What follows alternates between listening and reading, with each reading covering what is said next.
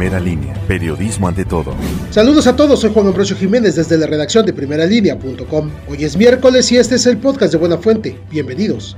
Una mujer fue hallada sin vida dentro de una habitación del Hotel Rayo de Sol, ubicado sobre la privada 9 Sur entre 5 y 3 Oriente de la colonia La Purísima. En el lugar se encontraba una niña de tan solo 5 años de edad, la cual tuvo que ser entregada al DIF municipal. Fue a las 18.50 horas de este martes cuando la encargada del hotel fue informada por personal de limpieza que al tocar la puerta donde estaba hospedada la mujer y la niña no respondían, por lo que al seguir tocando y no tener una respuesta entró y se sorprendió al ver a la mujer muerta.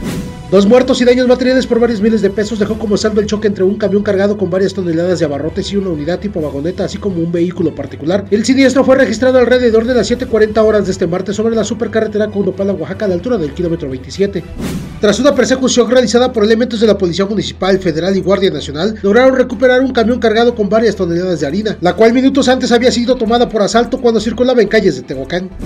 Personal de Protección Civil de Tehuacán inició los recorridos en los diferentes balnearios del municipio para informarles que tendrán que cerrar por disposición del gobierno. Esto ante la contingencia por el COVID-19. Juan Carlos Salazar Ferman, director de dicha área, indicó que hasta el momento todos los dueños de los balnearios se encuentran en la mejor disposición de cerrar. Sin embargo, en caso de no acatar la orden, se procederá a establecer una sanción.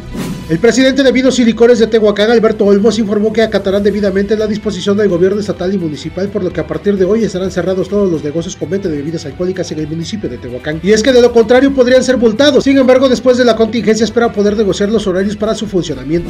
La ocupación hotelera en la ciudad de Tehuacán ha bajado hasta un 10% debido a la pandemia que atraviesa el mundo con el COVID-19, situación que afecta gravemente a la economía local, por lo que se espera que no se prolongue por más tiempo. Así lo dijo José Barroso Pérez, presidente de la Asociación de Hoteleros en Tehuacán. Gracias para saber más, visite primeralinea.com.mx, así como nuestras redes sociales. A nombre de todo el equipo, que pase un buen día. Nos escuchamos mañana.